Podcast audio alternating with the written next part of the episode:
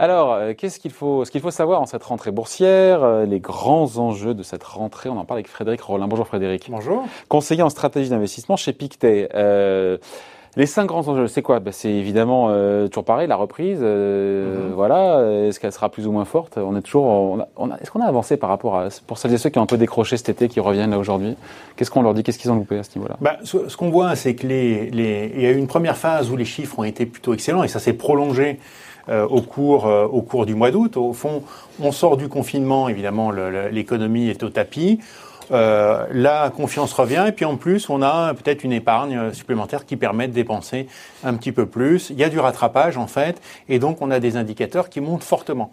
Euh, ce qu'on a aujourd'hui, ce qu'on a constaté euh, pendant, pendant l'été, c'est que bon, les indicateurs sont encore dans l'ensemble plutôt à confirmer hein, ce qu'on appelle une reprise en V, mais attention, il y a quelques indicateurs aujourd'hui qui euh, permettent de faire douter, se dire finalement il y a eu un effet de rattrapage assez important, mais la pandémie restant là présente dans les esprits aux États-Unis et puis on voit qu'elle remonte en Europe, eh bien au fond, on risque d'avoir pendant un mois ou deux, ou plus, on verra, euh, une économie qui cale un peu. hein. On regarde la confiance des consommateurs aux États-Unis, elle a eu tendance à rebaisser. On voit les PMI récemment, donc un indicateur euh, euh, de, de sentiment des euh, entrepreneurs, notamment en Espagne, qui est repassé en dessous de 50, donc plutôt une contraction. Chiffre qu'on a eu ce matin. d'ailleurs. Voilà un chiffre qu'on a eu euh, euh, qu'on a eu ce matin. Et puis il y a des indicateurs qu'on peut trouver, des inquiètes euh, sur euh, sur les, les- sur Google notamment, où on voit que l'activité des services, en fait, après avoir fortement remonté en Europe, est plutôt tendance finalement à se stabiliser. Il y a quand même encore une réticence aujourd'hui, bah, aller au théâtre, au cinéma évidemment,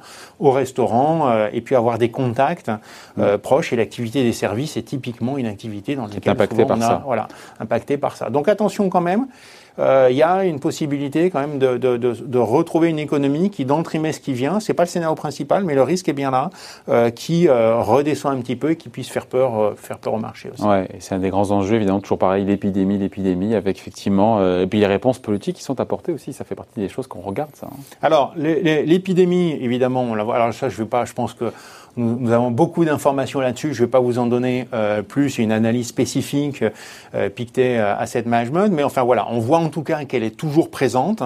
Euh, Il y a euh, quelques vaccins hein, des, des- qui sont en phase 3, qui sont en train de progresser. Euh, mais on n'aura pas de nouvelles véritablement probantes avant encore, euh, encore un moment. hein. Un- une phase 3 de vaccin, c'est à peu près 30 000 personnes qui sont testées. C'est assez, c'est assez, c'est assez long. Alors ça pourrait être une très bonne nouvelle. hein. Si euh, vers la fin de l'année, on a de très bonnes nouvelles sur un vaccin qui paraît bien, le temps de le mettre en production, ça prendra du temps, mais ça suffira, je dirais, euh, pour un retour de la confiance. Mais aujourd'hui, on n'en est pas là. On est plutôt à se demander, au fond, si ces vaccins ou si ces traitements qui sont testés vont, vont fonctionner ou non. Donc ça, c'est ce qu'il faudra suivre. Et puis à la réponse aussi à la situation euh, actuelle. Et là, euh, je pense que les doutes se tournent vers les États-Unis.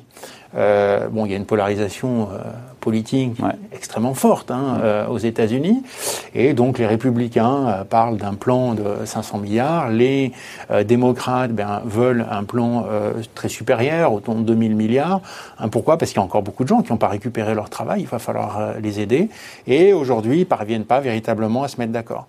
Si jamais et c'est un enjeu aussi pour cette élection. Si jamais ils se mettaient pas d'accord du tout, on, c'est pas la probabilité essentielle. Mais si jamais ils se mettaient pas d'accord, à ce moment-là, on pourra avoir clairement une rechute euh, de l'économie, euh, de l'économie américaine.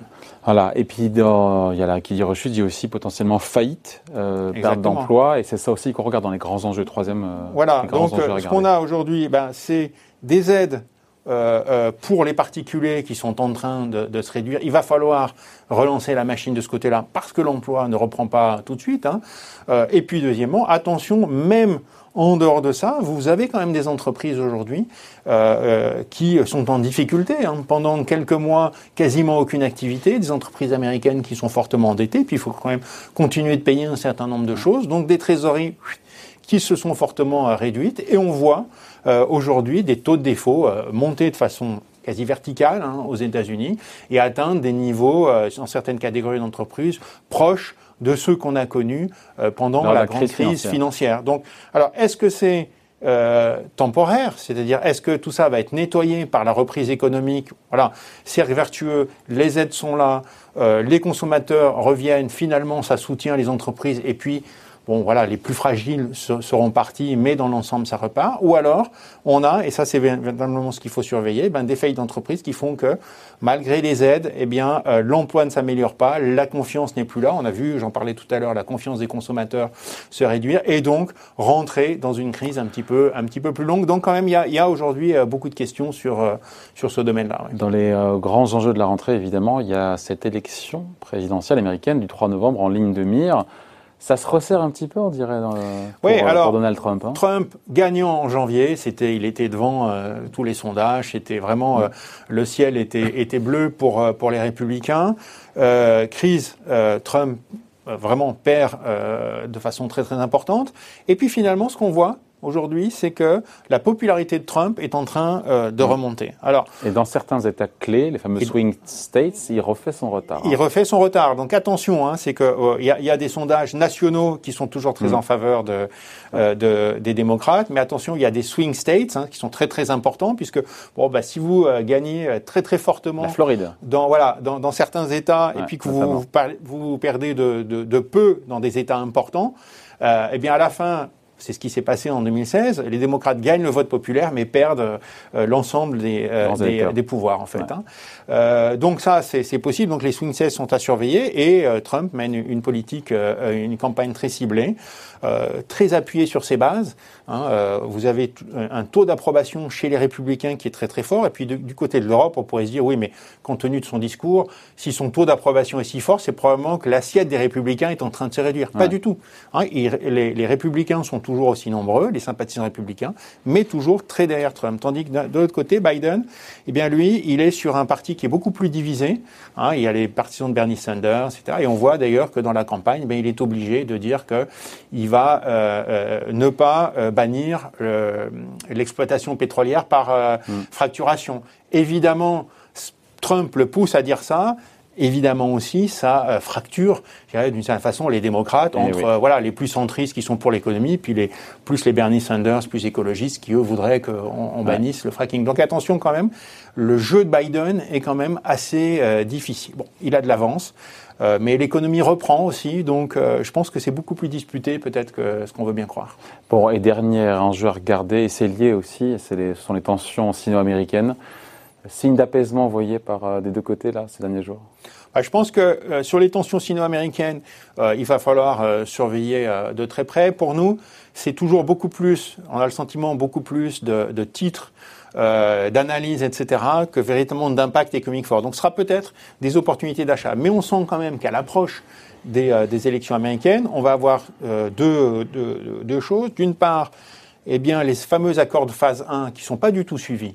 Hein, par la Chine, mais qui sont un enjeu de réussite de Trump. Bon, finalement, l'administration américaine dit tout va bien sur les accords de phase 1, mais voilà, en décembre, évidemment, ils vont dénoncer la Chine qui n'aura pas respecté ces accords-là. Mais je dirais que ça reste pour l'instant un acquis euh, de, la, de, la, de la présidence de Trump, donc on le préserve du côté républicain. Mais en revanche, il faut continuer d'être très très dur avec la Chine, donc on va avoir des actes euh, assez importants, euh, probablement hein, vis-à-vis bah, de différentes sociétés chinoises. Donc peut-être beaucoup de bruit, mais pas d'impact direct. Attention quand même, euh, si Trump est réélu, euh, deuxième, euh, encore quatre ans de tension sino-américaine, là, ça pourrait quand même être, être plutôt négatif, mais c'est peut-être quelque chose à prendre en compte sur les marchés un petit peu plus tard. Bon, et on finit là-dessus, et donc on fait quoi? À l'aune de cette rentrée boursière avec un CAC 40 qui est autour des 5000 points alors aujourd'hui, et un été qui était finalement assez calme sur les marchés. Alors un été sur, sur, sur les sur les actions, sur les actions notamment européennes, ça a été